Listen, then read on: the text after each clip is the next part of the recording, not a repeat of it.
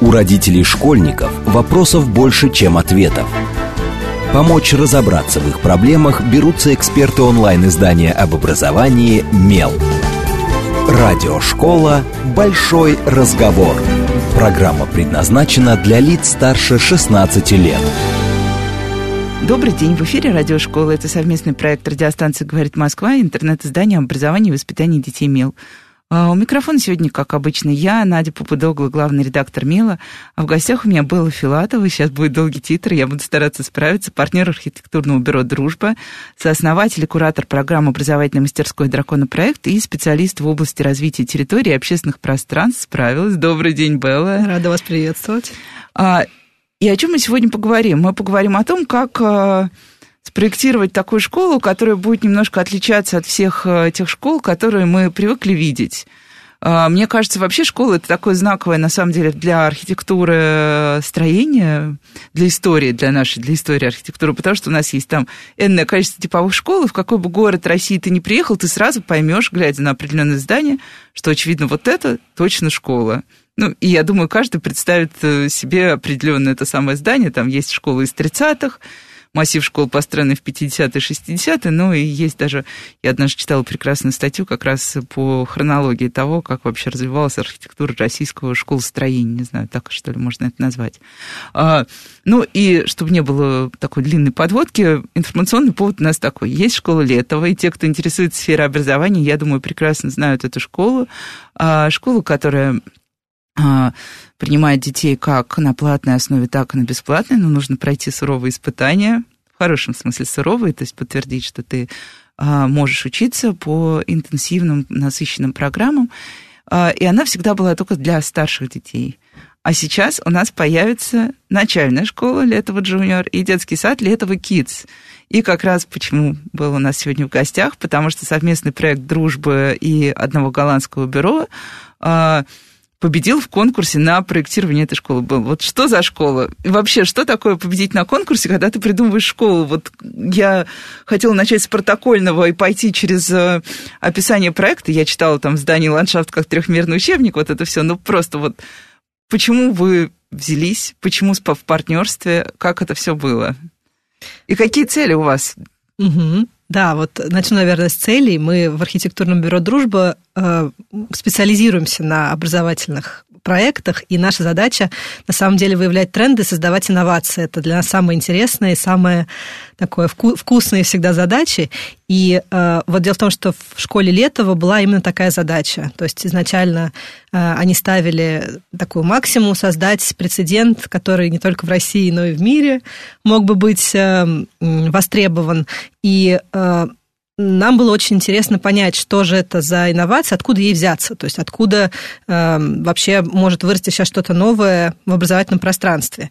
И э, мы долго думали над этим совместно с Московским педагогическим э, городским университетом МГПУ. Там есть такая лаборатория развития ребенка. Мы с ними работаем в партнерстве, как э, они нас научно сопровождают. Нам очень нравится работать на стыке образования и архитектуры, нравится работать с педагогами, не оторвано, а, да, а совместно. Я как раз хотела дальше спрашивать, были ли у вас педагоги в процессе, да, потому да, что всех это живо волнует. Да, да. И э, ну, не просто педагоги, а педагоги, инноваторы, исследователи новых трендов. Для нас тоже это очень важно.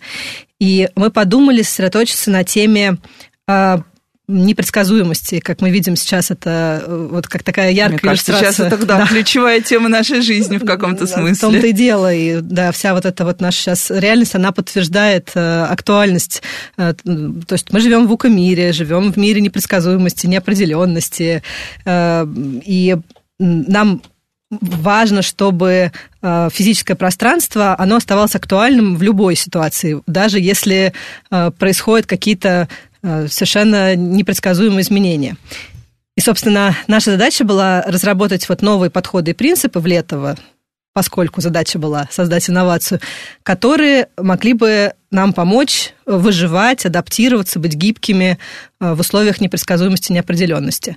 И э, создавать максимальную свободу организации пространства для школьного сообщества, педагогов и детей. То есть то, что мы делали, это не архитекторы, авторы этого всего проекта, да, и э, который очень быстро может устаревать, а э, гибкое, свободное пространство, которое приспосабливается под э, нужды времени и момента и того, что нужно педагогу, сообществу, ученикам. А если попробовать на конкретных примерах, вот как получилось это реализовать? Потому что, да, на словах понятно, а вот если прям вот что-то, что из того, что вот уже э, существует, по крайней мере, в рендерах. Да. На самом деле большое количество находок. Мы там нашли, приведу, может быть, несколько примеров. В частности, наша зона ответственности в проекте это была территория. Само по себе это достаточно э, такая как бы новый подход, потому что территория школьная обычно проектируется по остаточному принципу, не проектируется Кустики вообще. и забор, мы знаем. Да-да, и наполняется там вазоны бетонные, да, катки, и никто не понимает, что вообще с ней можно делать. На самом деле это прекрасный образовательный инструмент. Мы, мне кажется, в лето вы его раскрыли в такой вот в полной, в полной мере. И сначала мы, когда стали его проектировать, вот эти школьные детсадовские дворы, мы стали наполнять их, как обычно это делает архитектор, разными малыми архитектурными формами, пытаться создать какую-то свою а, тему, которая могла бы, такую образную, которая могла бы стать школьным лицом. А, ну, то есть проходишь мимо школы и понимаешь, что а, какие вообще в ней ценности, потому что ты видишь на самом деле фасад и двор, а не, не внутренность. А, но потом отказались от этой идеи, потому что мы поняли, что самое главное – это дать максимальную свободу организации пространства. И мы полностью убрали оттуда все малые архитектурные формы, все вазоны, все, все вот эти вот, э, все вот эти вот типичные истории. с ними что-то случилось. Да, так, так, так и должно было произойти. То есть все детские площадки и все вот эти истории мы принципиально убрали. Мы создали такой ландшафтный оазис, потому что школьный двор – это природная территория, где очень важно ребенку, который живет особенно в городе, а, психологический, ну, так, залог психологического комфорта, да, соприкосновение с природой. И поэтому мы сделали очень отлично от городского ландшафта вот этот вот суперприродный оазис там. Использовали все возможные ландшафтные приемы. А, там, холмы, рельеф, воду, какие-то сенсорные материалы, там песок, э, кору, разные там, э, разные типы озеленения. Сделали ландшафт в первую очередь. А дальше, поскольку все-таки какие-то функции должны исполняться, там мы должны ставить э, там навесы, да, и ну вот это да, функционал, да, да, он защит... обязательно должен быть. Навес, мне кажется, это еще одна такая, такой признак да, классического да. школьного, нет, детсадовского двора, вот, да. Да, но, э, во-первых, они обязательно по нормативам, во-вторых, они правда нужны.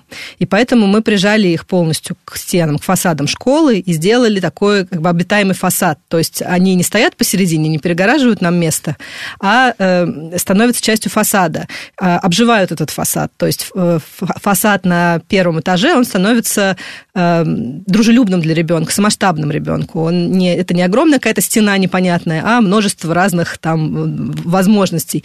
Э, там находятся там какие-то амфитеатры, форумы, там какие-то ниши для уединения разных там детей, те же самые веранды да, детского сада, которые необходимы по нормативам, но они не отдельно стоящие объекты, а являются таким, такой частью фасада. А, третье, что мы сделали, это мы создали такой конструктор, а, который могут э, использовать э, как дети разных возрастов и и маленькие дети, и подростки, и даже педагоги.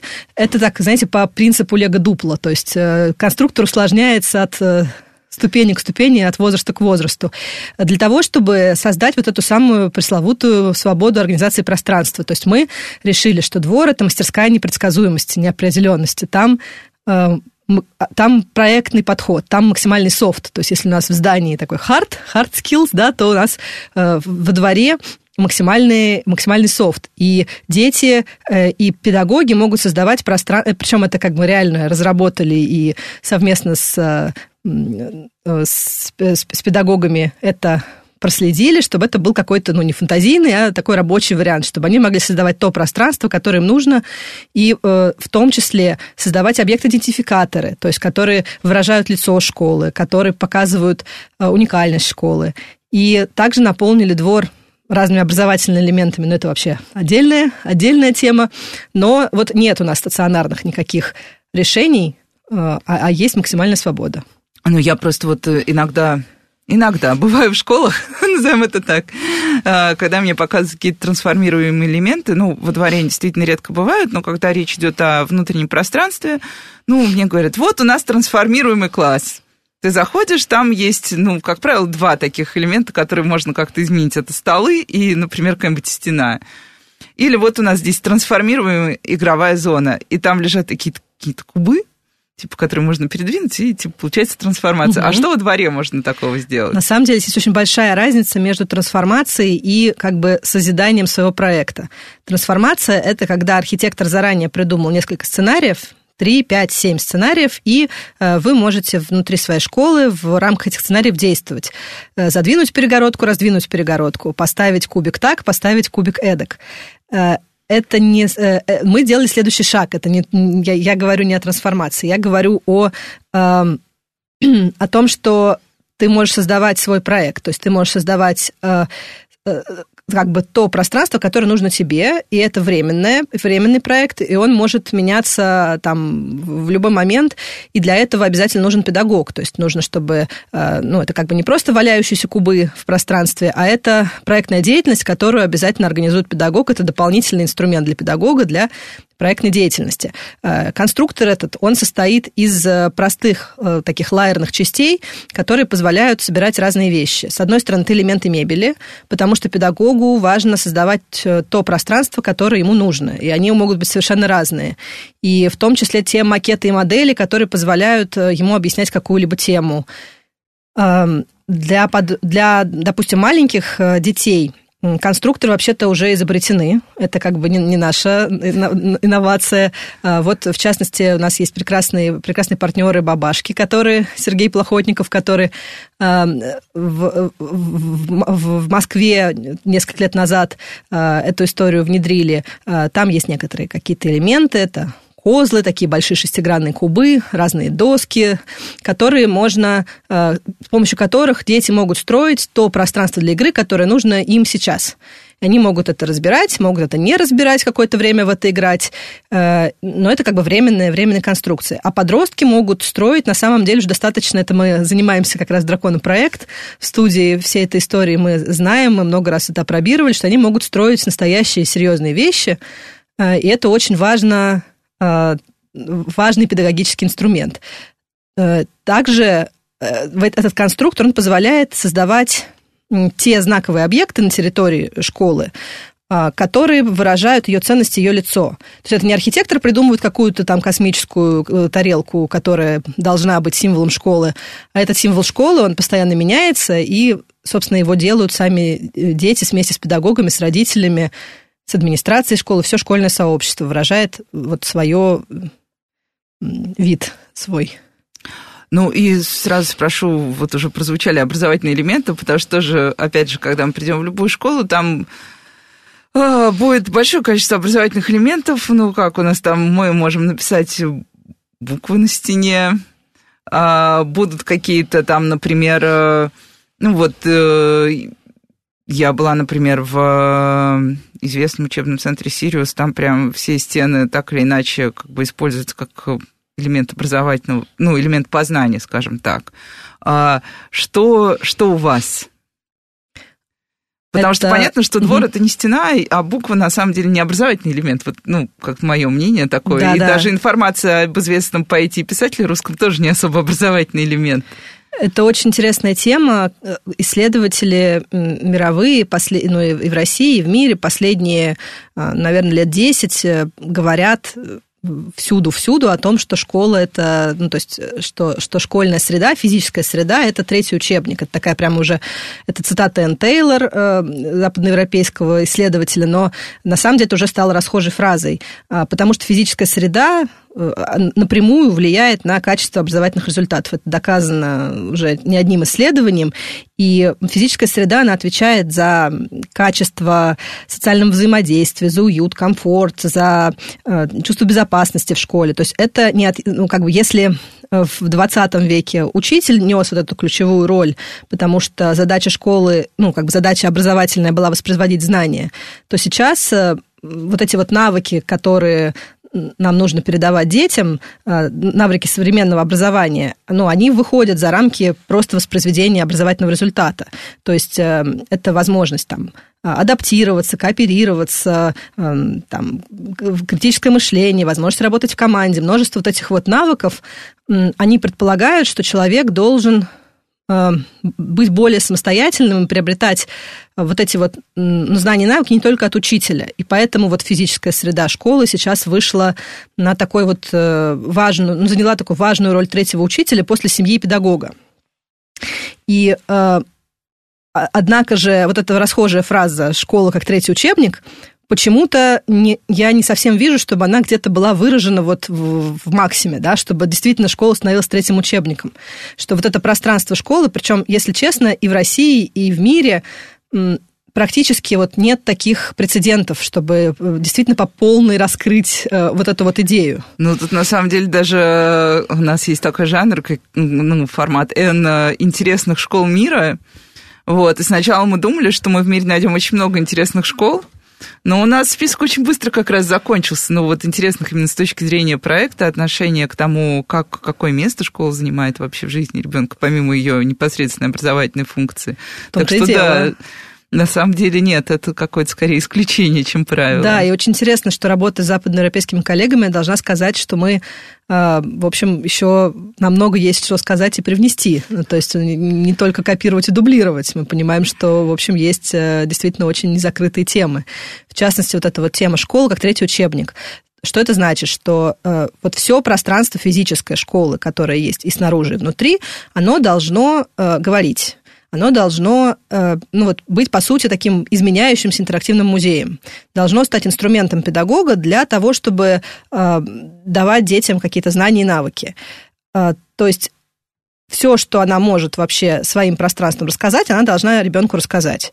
Это мы разработали целую вообще с, с, классификацию вот этих вот элементов, да, что вообще она может сделать, эта среда, на самом деле достаточно обширная. То есть, э, например, все пространства должны быть прозрачными и открытыми, процессы.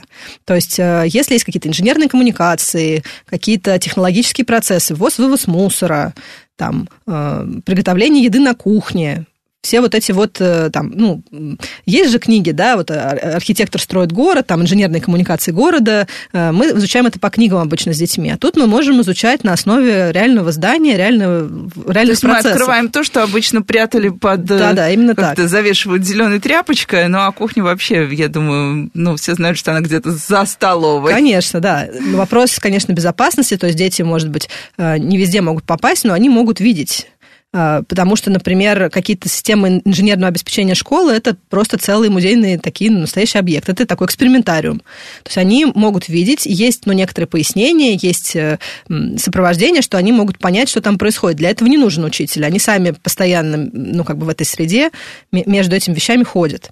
А, второй момент – это инструмент педагога. То есть э, педагог может должен обладать некоторой, а, ну, как бы количеством опций, с помощью которых э, он сможет связывать физическое пространство школы с темой урока. Например, что вот мы думали, что это может быть какой-то digital слой, а, который проецирует э, или там ну, каким-то образом бегущие строки, да, или проекции, э, то, что нужно педагогу на разные элементы. Вот, например, есть в здании консоль я вот как архитектор, да, понимаю, что, что можно объяснить, что вот что такое консоль, что такое стойка, что такое опора. Что, причем это можно объяснить на разных, э, в разный возраст, э, ну, как бы по-разному, да, то есть где-то это профессиональные термины уже, а где-то это просто вот несущая система здания. Вот э, педагог на здании – это и как бы может эту информацию в интерактивной digital форме высветить, да, что вот это вот называется консоль, а вот это называется стойка. Например, педагог проходил по русскому языку понятие синонимов сегодня. Э, у него есть проектор, который, допустим, на, он может направить, э, это такая технологическая вполне система, направить на какие-то элементы там, школьного двора, например, камни. Вот он проходил синоним, вот он высвечивает на камень. Это камень, там, камень, валун, скала, ну, разные-разные синонимы. И э, это изменяют. Это такие сюрпризы, которые дети находят вот в вот этой школьной среде. В ненавязчивой форме они, в принципе, могут не обращать на это внимания, но поскольку элементы сменные, я думаю, что им это могло быть интересно. А для педагогов это такой вот дополнительный такой кирпичик, который они могут вот вбросить в это пространство, и таким образом у ребенка лучше усваивается информация. И также это мануальный слой. Это, конечно, не только digital, какой-то мануальный, это разные интерактивные элементы, как бы постоянные и изменяемые э, элементы, там, таблички, меловые доски, которые педагог может э, менять, но принцип в том, что школьное здание и территория рассказывают нам о мире. И вот мне бы очень хотелось, чтобы хоть в одной школе этот принцип был вообще полноценно, полномасштабно реализован, и очень важно, чтобы педагоги обучились этим пользоваться, потому что иначе, конечно, это все не вот работает. да, я подумала, что звучит космически. Я видела много крутых космических школ. Например, я один раз была ну, в медиаклассе в школе в очень хорошей, и там стояла масса очень хорошего оборудования. Я даже вот как человек, который работает в медиа, немножко позавидовала. А, но потом я спросила, я смотрю, пыль какая-то лежит на, на всем на этом. Я говорю, а вы что, не очень... Ну вот, мы, это такая техника, ее завезли, мы не научились. Я думаю, господи, у вас тут, ну, действительно уже космос, вам все привезли, все дали. А вы этим совершенно не пользуетесь, и дети не пользуются. Мне кажется, это одна из проблем вообще нашей школы, а, чтобы еще и педагогов, педагогов во все это вовлечь. Одно без другого не работает совершенно. Именно поэтому мы работаем с э, педагогическим университетом, который обучает учителей. И именно поэтому очень важно, ну, как бы не каждой школе подойдут такие подходы. Вот есть школы с запросом на инновацию. Вот э, их туда можно привнести такие вещи, потому что это, э, не, не, э, это как бы элементы физической среды, которые не живут без людей и без э, того, чтобы их эксплуатировать. То есть если есть педагоги, которые готовы обучаться, это имеет смысл делать. Если же нет, то, конечно же, нет. А дети участвовали в проектировании? Я а, знаю, что да. Обычно, да, да, вы знаете, что мы очень э, любим привлекать детей к проектированию как полноценных соавторов. Это вообще отдельная тема, ну, очень важная, которую сегодня хотелось бы упомянуть. А в данном случае, поскольку школа летова еще не построена, у нас нет ни родителей, ни детей, которые будут ходить в школу. Именно поэтому мы создаем э, ну, как бы перспективу, да, вот этот конструктор, который поможет им уже потом создавать пространство. То есть сейчас у нас нет к ним доступа но очень важно подумать о том, чтобы они имели возможность влиять на решение уже когда архитекторов не будет. Поэтому мы убираем свое собственное лицо, свои собственные авторские амбиции, а даем им э, ну, максимально свободную систему.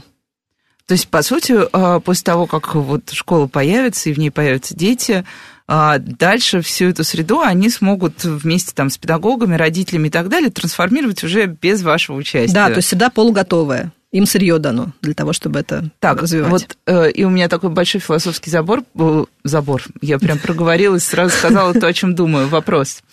А, потому что нужен ли забор вокруг школы? Я слышала много дискуссий на эту тему.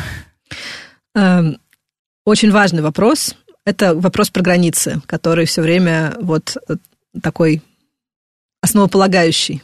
То есть э, там, где нужен забор, это значит ощущение, ну, как бы он визуализирует чувство безопасности, да, и если есть, э, ну, как бы определенное чувство, что дети в недостаточной безопасности, бесполезно пытаться убрать забор, потому что людям нужно чувство безопасности.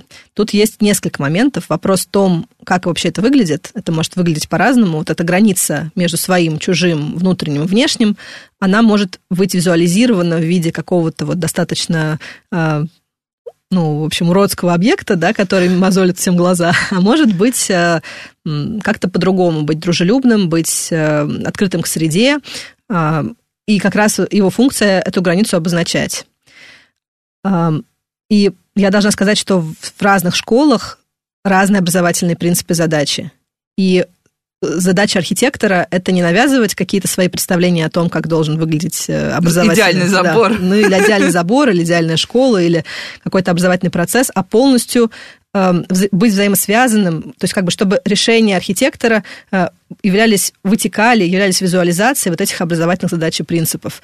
Поэтому Наша задача здесь была создать баланс между безопасностью, потому что для летова это очень важно, и безопасностью и возможностью присмотра за детьми, и какими-то инновационными решениями, что мы сделали с помощью функционального зонирования, зонирование по высоте.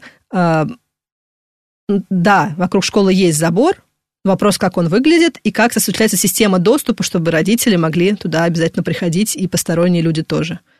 Ну, и мы вот сейчас буквально прервемся на очень короткие новости, и сразу после этого поговорим еще о заборах и вообще о безопасности, потому что, мне кажется, эта тема, она просто неувидаемая. С вами Радиошкола, не отключайтесь.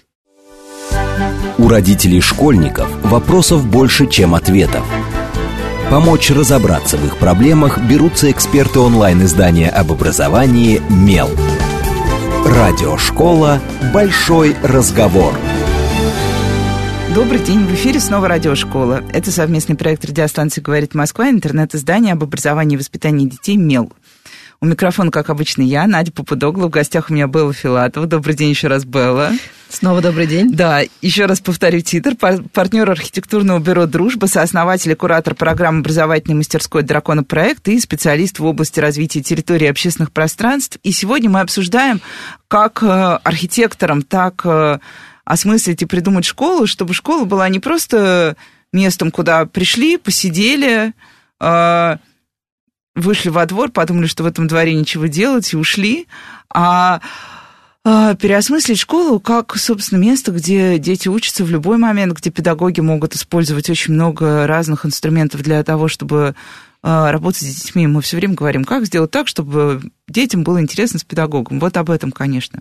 Но остановимся мы на вопросе безопасности и на заборах, кстати, потому что, да, я в конце первой половины говорила, что это такая важная тема, и действительно это так, э, потому что на последний, мне кажется, э, один раз я вела конференцию архитекторов, как раз э, что касалось школьных пространств, и там просто мне кажется, все были готовы уже друг на друга идти стеной, потому что у нас безопасность, а забор – это ограничение, а забор – это разрушение восприятия пространства. Ну, про заборы мы уже чуть-чуть поговорили.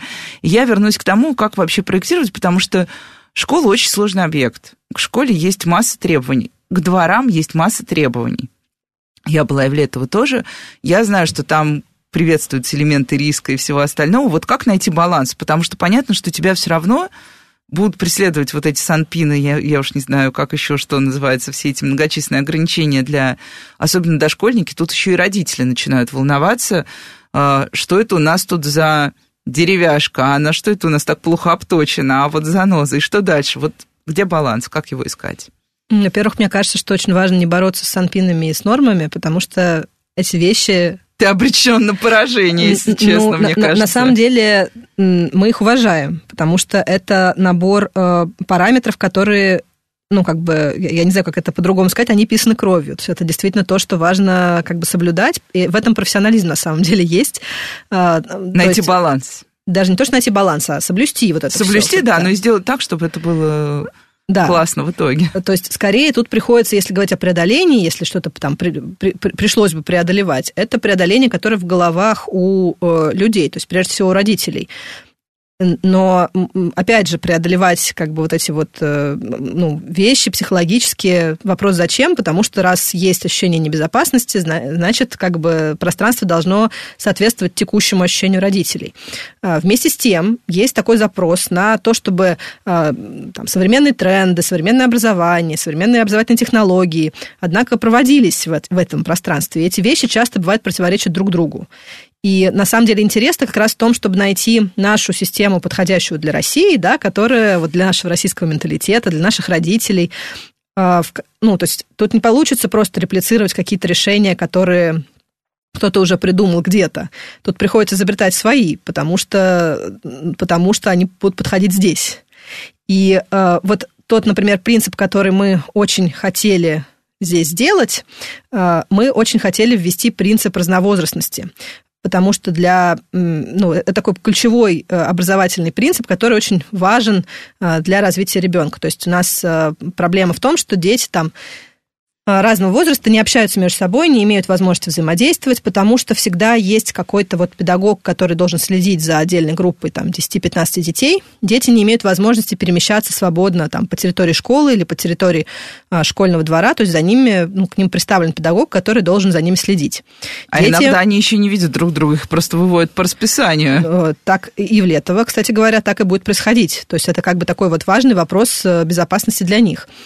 Дети, например, в детском саду вместе с тем не имеют возможности выбора э, занятия, потому что даже если мы сделаем 12 площадок разной тематики, одну лазательную, там, другую э, какую-то сенсорно-водную, третью как бы для спокойной игры, детская группа идет с педагогом, получается, что они распределяются между этими площадками, и педагог, ну, получается, должен определить, чем заниматься детям.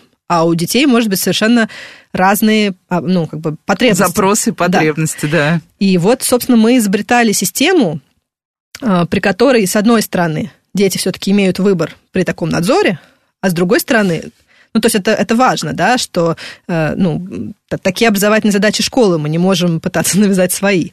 А с другой стороны, э, чтобы чтобы они могли взаимодействовать и общаться, ну, у них были поводы для взаимодействия и общения с детьми ну, разных возрастов, потому что э, детскому саду очень важно общаться со школьниками, школьниками разных возрастов, и старшим, и младшим важно общаться друг с другом, потому что и младшие школьники, э, а, ну, понятно, что от старших они видят перспективу и видят, они от них учатся, а для старших не менее важно, ну, как взаимодействовать с младшими, чтобы какие-то свои, э, ну, вот эти организаторские да, возможности проявлять.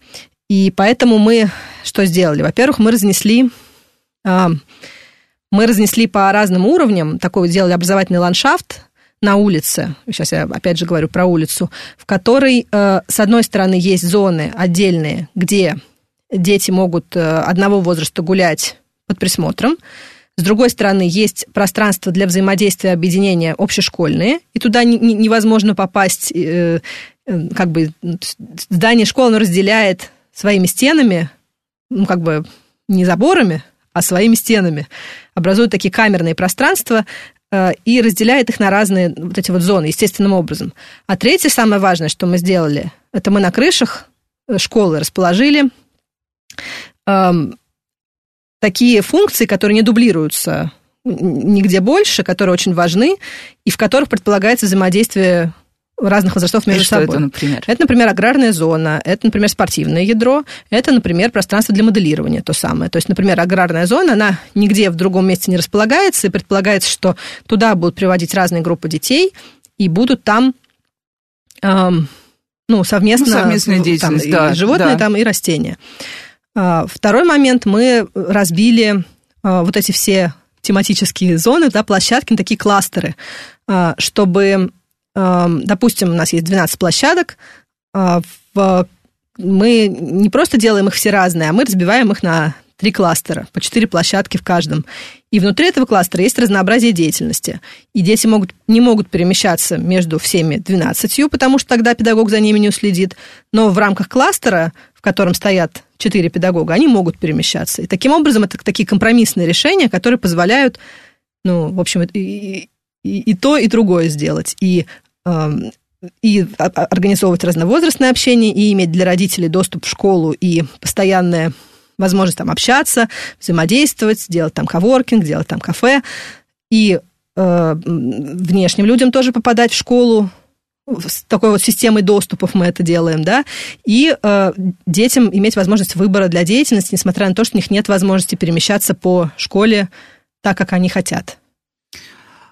Ну и я услышала главное во всем, ну нет, как главное, я услышала главное опасное слово, помимо забора, мне кажется, это следующее, о чем всегда ругаются между собой, спорят между собой люди, которые обсуждают то, какими должны быть школы. Я много раз слышала про освоение крыш, ну, потому что крыши, да, у нас э, у современных зданий в основном как бы позволяют уже какое-то э, что-то, как-то их переиспользовать. Но все говорят, в России не имеет смысла ничего делать на крыше. У нас же как э, снег, дождь, снег, дождь, и потом вообще крыша это супер небезопасно.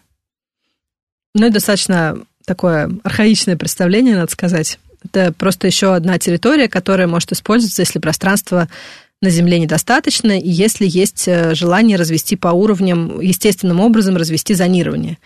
А, конечно же, технологии давно придуманы, Конечно же, они используются в России успешно. Есть множество примеров и озелененных кровель. Конечно же, это безопасно при соблюдении нормативов. А, то есть тут на самом деле нет абсолютно никакой проблемы. вопрос целесообразности, да, ну, то есть эффективности, целесообразности. Вот в нашем случае с лета это было целесообразно, потому что это помогло нам решить образовательную задачу, и потому что э, пространство на Земле у нас было откровенно недостаточно. То есть э, на самом деле этот комплекс, который должны построить э, возле МГУ, э, он включает в себя на небольшой территории и детский сад, и старшую, среднюю школу, и младшую школу. То есть все, все, все вот эти... А участок очень узкий, и очень э, трудно осваиваемый. Поэтому нам просто понадобилось это дополнительное пространство. Конечно, крыши эксплуатируемые ради крыш делать не стоит, но если это оправдано э, с точки зрения того, что не хватает пространства, технологически это совершенно э, легко делается, если делает грамотный профессионал. Это действительно, на самом деле, мне кажется, это можно почти обо всем сказать, что действительно непреодолимого ничего нет, когда работают люди, которые хорошо знают, что они делают. А какие были коллизии? Вот э, что-то, что, а, я не знаю, ну вот все-таки школа с определенным, тем более с определенной миссией, с определенным своим заказом к тому, что она хочет увидеть, это немножко вызов. Ну, вот я так думаю, что э, это вызов там и для образовательных дизайнеров, и, я думаю, для архитекторов. Вот что-то было такое, что удивляло, шло не по, по плану или требовало какого-то там супер э, вдруг э, пересмотра своих взглядов на все, что можно делать? Ну, я, пожалуй, наверное, об этом уже рассказала. Это как раз вот это противоречие между э, ну, как бы желанием инноваций и при этом достаточно архаичным таким вот видением родителей угу. вот этого чувства безопасности. Ну вот я сейчас рассказывала, как, что на самом деле это и есть основной интерес, когда такие коллизии возникают. Ты понимаешь, что ну, как бы тебе вообще-то есть чем еще тут заниматься, потому что такого еще никто не придумал, да. И на самом деле это не э, стопор, а наоборот такая задача со звездочкой, которую, которую нужно решить, и это обычно создает те прецеденты, которые потом повторяют, потому что ты эту задачу решил. А если говорить про вот запрос родителей, то как вы его себе э, ну, поскольку здесь мы уже сказали, что в этой школе пока нет детей и родителей, то есть вот исходя из чего вы формулировали, вот как понять, где граница того, что на самом деле нужно родителям, потому что родители тоже очень разные. Кто-то считает, что ну, идеальный двор вот такой, а его сосед будет считать, ну, как, как всегда в городе, спор, э, спор соседей – это самый страшный спор. Как понять, какая, вот здесь средняя, по которому вы идете? Ну, э, да, нет родителей, но есть э, директор, есть педагогический коллектив, который, э, в общем, хорошо знаком с той целевой аудиторией, с которой собираются работать. И Потом еще очень важно понимать, что архитектурный проект любой, он делится на стадии, то есть он не делается одномоментно, и э, мы все же надеемся, что в процессе реализации э, родители появятся, и у нас будет возможность калибровать э, проект. Ну, вообще вот это как очень... раз дотрансформировать да, его, да, да. То есть очень важно, э, ну, на самом деле, взаимодействовать на разных стадиях проекта со всеми пользователями.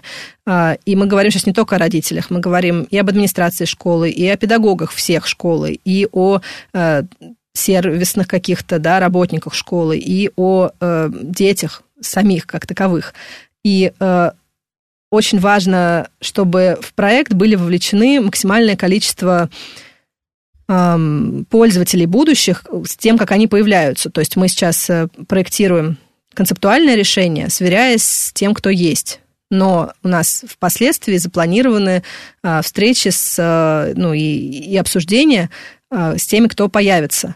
И это очень-очень важный параметр, и почему-то очень часто забывают детей как раз в этом процессе. То есть родители всегда помнят, потому что родители, ну, понятно, что он заказчик, в общем, на самом деле. Активный, да, он... очень активный да, заказчик. Да, но на самом деле э, сами дети и подростки – это не менее важная аудитория, которая должна обязательно возможность иметь влиять.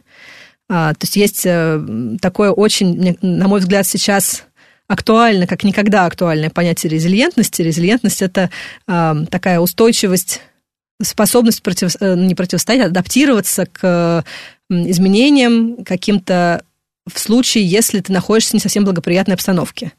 А, то есть это термин, который изначально э, из физики пришел, то есть физическое тело, если его грубое механическое воздействие оказывает, он потом может э, как-то распрямляться, да, и, в общем, сохранять свою форму. И вот сейчас это как никогда актуально, и в школах вообще э, вот эти исследования резилиентности, это очень интересная история. То есть э, резилиентные школы – это школы, которые э, Вопреки всему да, показывают что-то невероятное. Показывают прекрасные образовательные результаты. И вот э, вопрос, почему это происходит, как им удается этого добиваться. И один из э, таких очень важных параметров это как раз такая вовлеченность и возможность для детей делать выбор, влиять и ну, как бы чувствовать свою значимость и ценность. И поэтому вот на уровне архитектурных решений мы сразу закладываем такую возможность, потому что мы понимаем, насколько это важно в образовательном результате итоговом. Поэтому мы предполагаем и планируем сверяться со всем школьным сообществом по ходу развития проекта. Но у меня вопрос уже напрямую не связанный с Летово, а, и он такой немножечко философский, потому что сейчас, я думаю, все, кто слушает, все а, про себя думают, ну, понятно, еще одна там частная школа, которая у которой есть ресурс. А наши дети будут ходить вот в эти школы, которые... Ну, вот у меня, например, эм, да, я живу в доме с видом прямо на школу, она через такой забор из железных палок классический. Ну, что там? Там такое классическое панельное четырехэтажное здание, перед зданием тот самый двор, там во дворе есть баскетбольная площадка и какие-то вот типа турников что-то такое, какой-то физкультурный уголок. А, на самом деле, можно ли переносить какие-то решения? Вообще, может ли школа, существующая в рамках государства, в рамках типового проекта, переносить к себе какие-то ваши решения, как вам кажется? Что вообще нужно? Вот, э, что нам нужно сделать, чтобы нашим детям действительно в школе было чуть-чуть самым разным детям в самых разных школах было чуть-чуть комфортнее, и чтобы дети туда шли и потом оставались в этом дворе, потому что я наблюдаю за двором, ну да, там на баскетбольной площадке обычно есть какое-то, там что-то стучит, но так вот вышли дети, и они сразу уходят моментально, все причем, никто не остается. Совершенно точно, да. Это очень важный, вообще, мне кажется, это такая основная цель нашей работы. То есть почему э, очень важно создавать такие проекты, как Летово, да, потому что это э, это может быть э, примером образовательного подхода и принципов, которые можно перенести э, в любые условия. Э, для нас это такой вот ну, образцово-показательный такой пример. То есть ты его делаешь, потом становится понятно, как, как... То есть как раз очень важно, чтобы это все не, не, не основывалось а, только на ресурсе, а чтобы в этом были заложены достаточно универсальные принципы. И вот не зря мы сейчас говорили про резилиентность, да, это же, а, в принципе, понятие а, как раз школ, которые находятся в стрессовых каких-то условиях, и нужно сохранять свою целостность в неблагоприятных условиях. И очень удобно потом, после того, как мы разработали эти принципы вот в каких-то э, состоятельных да, э, местах создавать пособия, рекомендации и возможности для переноса и опробировать в школах общеобразовательных.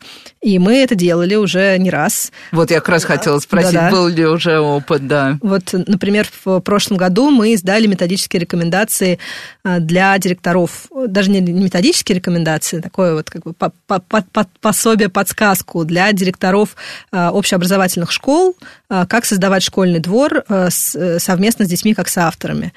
А, пробировали мы эту историю э, в разных школах, э, в семи школах Москвы, как в ну, таких частных, да, причем разного формата частных школах, так и в общеобразовательных. Это 91-я школа и школа Тубельского. И Дело в том, что для применения вот этих вот подходов, то есть если мы, как архитекторы, просто начинаем запруживать э, пространство какими-то дорогими элементами, архитектурными формами, э, это как раз неприменимый подход. А если мы применяем некоторые принципы, да, вот эти вот, которые являются дополнительными образовательными инструментами для педагогов, то они как раз легко реплицируются. То есть все то же самое, что я сейчас рассказывала про трансформируемость, как можно сделать в обычной образовательной школе, что мы, собственно, и делали вот в государственных школах возможно, э, поп-ап проекты делать, да, то есть какие-то временные. То есть тут вопрос именно человеческого ресурса, вовлеченности людей, которые готовы э, этим заниматься, и выращивание школьного сообщества, то есть, э, а не вопрос каких-то физических больших затрат. А, например, в 91-й школе мы постоянно делали какие-то интервенции. Мы там, там например, в какой-то момент в школу, в школе в школьном дворе э, с, э, ну, рубили деревья, потому что деревья, ну, государственная программа, да, потому что деревья э, старые, старые непригодные. Ну, то есть, действительно, их, это надо было делать, они представляли собой опасность. и там спиливали ветки. Вместо того, чтобы это все увести, мы попросили это все оставить и э, со- организовали такое как бы событие, в котором участвовали все в субботу, да, в котором участвовало все школьное сообщество, э, кто хотел, и вместе с детьми мы там создавали некоторые объекты в дворе. Эти объекты простояли полгода. Они, конечно, не э, не постоянные. А, но как это разнообразило, оживляло вот детскую игру, и какой это был прекрасный праздник для всего школьного сообщества, и сколько людей, родителей познакомились между собой на почве вот этой вот совместной, совместной ну, работы. Ну, первая школа вообще умеет устраивать такие субботы, я очень люблю ее за это, да. Да-да, так и есть. И э, тут вопрос не в, и, и, ну, как бы, именно в том, в том, что это может делать каждая школа. В Европейской гимназии мы, например, делали э, по, по, такую образовательную программу с детьми, они строили э, там такой объект во дворе по собственному, собственного авторства, и потом исследовали э, педагогический университет исследовал, как изменилось поведение детей ну, в, зависимости, в зависимости от этого нового объекта. То есть э, вот эти вот э, человеческие интервенции, они тут гораздо важнее. И вот эта история про школу третий учебник, это ведь тоже не про какие-то обязательно серьезные там диджитал-системы. Э, это можно делать вообще свои, своими силами. Просто тут скорее важно, чтобы педагоги это умели делать, воспринимали вот стены школы, заборы те же, там внутренние какие-то просто пустые стены, как такое вот пространство, который содержит в себе потенциальную возможность для самовыражения, для того, чтобы там, ну, как бы какую-то, ну, была возможность творчества. То есть э, это все э, пространство, которое работает на, э, может работать на идею, если его просто включить. Это делается очень простыми приемами. А есть вообще вот, да, вот есть там, условно, ну, методичка, назовем это так, рекомендации там, насколько востребованы, есть какой-то фидбэк от, э, ну, даже от тех школ, которые, например, не, не начали ничего делать, но как-то хотя бы отреагировали, потому что уже даже реакция школы иногда очень важна. Да, и это очень важно. Нам очень важно как раз, что, э, что он есть, и что как будто вокруг этой идеи начинают собираться и притягиваться именно те школы, которым вот эти, ну вот, а, ну, ну интересны такие разделяют. подходы, да. да. Конечно, это не подходит для каждой школы. Ну, бывают совершенно разные образовательные а, ну, структуры, и в какую-то это входит, в какую-то нет. Но вот те, а, те школы, которые разделяют эти ценности, они, как мы вот видим сейчас, начинают применять э, эти вот наработки, не привлекая каких-то профессионалов, то есть не привлекая архитекторов, не привлекая дополнительных э, Дополнительное да. финансирование, и финансирование, так, да, и, болезненная да, тема. Да, и, и дополнительных каких-то педагогов, а они начинают это пробовать делать, пробовать спрашивать у детей, и у них получается, и это э, просто вот такой невероятный, невероятный для нас заряжающий результат. Ну, а в целом, если вот так попробовать взглянуть, потому что, ну, мы сейчас видим очень много новых проектов школ, в том числе, ну, даже не только в Москве, есть э, строят новые школы, и типовые, и нетиповые в самых разных городах России, вот есть какое-то ощущение, что мы делаем какой-то шаг большой вперед, или на самом деле все-таки мы идем в такой, ну, немножечко отстаем, потому что, ну, я, если честно, за вот там последние пять лет видела буквально, ну, наверное, две школы, которые чем-то меня действительно как-то в хорошем смысле, ну, это тот момент, когда ты думаешь, как я бы хотела, чтобы мой ребенок здесь учился. Не потому, что там классные учителя, там только. Вот как движение оценим, попробуем оценить? Мне кажется, любое движение нужно оценивать не относительно кого-то, а относительно самих себя. То есть, конечно, если э, пытаться сравнить, э, как это все происходит у нас там с, э, с кем-нибудь, э, мы можем диагностировать, загрустить. да, да, да, загрустить, диагностировать какое-то отставание. Но э, мне кажется, что для нас э, важнее вот эта вот тема прецедентов. То есть у нас очень хорошо работает. Если кто-то что-то вот умудрился построить, что э, хорошо сработало, это сразу начинает повторять. И э, мы видим в этом такую большую перспективу в том, что э, ну, вот, например, детские площадки, там 5-7 лет назад вообще никто об этом не думал, а сейчас это такая прям тема художественного выражения. То же самое со школами. Э, стоит нам иметь хотя бы два-три прекрасных прецедента, это начинает передаваться на педагогических конференциях, на различных э, общественных площадках. И это правда работает как такой вот пусковой, пусковой элемент. Мне кажется, что есть, есть у нас надежда на то, что это будет развиваться. Ну и все, супер, спасибо. Мне кажется, это отличный финал. Тоже очень хочется верить. Тем более я вижу, что многие московские руководители школ действительно хотят что-то менять, а не жить в рамках там каких-то заложенных э, шаблонов, рамок и всего остального. А, мне кажется, мне больше нечего сказать. С вами была Радиошкола. До встречи на следующей неделе. Спасибо, до встречи.